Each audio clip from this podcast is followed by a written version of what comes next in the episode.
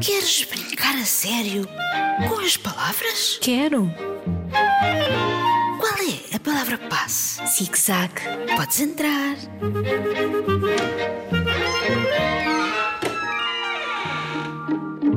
Olá, Margarida. Olá, Isabel. Então, como estamos de textos do programa passado?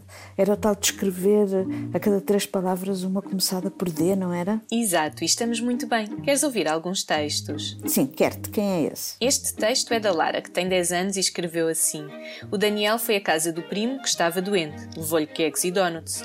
O primo comeu dois e melhorou muito. Boa, melhorou como doces. e tu, qual queres ler? Quero ler o texto do José, que tem 9 anos. Ficou assim. A minha mãe deu-me um caderno novo de matemática para escrever 200 exercícios que eram difíceis. Como eram muitos, demorei muito tempo. Ela disse-me que eu não despachei os exercícios e deixou-me uma calculadora. Boa, talvez tenha ajudado. Por acaso gosto mais de fazer cálculos de cabeça e tu? Sim, gosto muito. Olha, posso ler mais um? Este fez-me rir. Conta, conta. É o da Teresa. É, é. Ela escreveu assim. O Sr. Tomás desapareceu e fomos procurar dentro da sua grande despensa.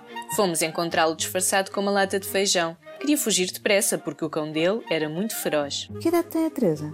10 anos. É muito divertida a história. E há mais textos, podem procurá-los no nosso Padlet, brincar a sério com as palavras. Bom, vamos propor um novo desafio.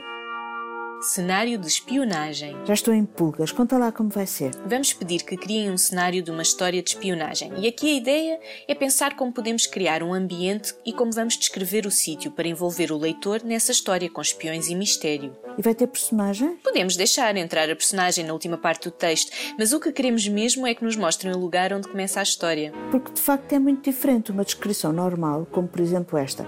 Era uma sala muito grande, com cortinados pesados nas portas para o jardim, sofás confortáveis e tapetes cheios de cor.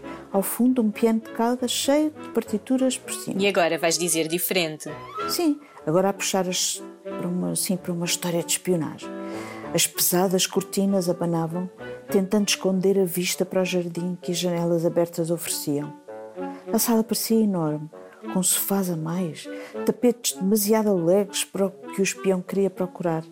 Viu o piano e sorriu. Talvez ali, no meio das partituras, encontrasse o papel de que precisava. Tanto mistério! Eu também quero experimentar. O corredor estreito tinha, ao fundo, uma única porta, mas a distância era perigosa. Podia ser visto por alguém. Júlio apagou a luz, avançando devagar, as mãos a acompanharem a parede rugosa e fria até chegarem à porta. Tirou do bolso um arame. Seria capaz de a abrir? Tudo dependia dele agora. Bravo, Isabel, ficou mesmo bem. Fiquei aqui a torcer para que conseguisse. Agora é a vossa vez. Enviem os vossos cenários de espionagem para radiozigzag.rtp.pt. Até já!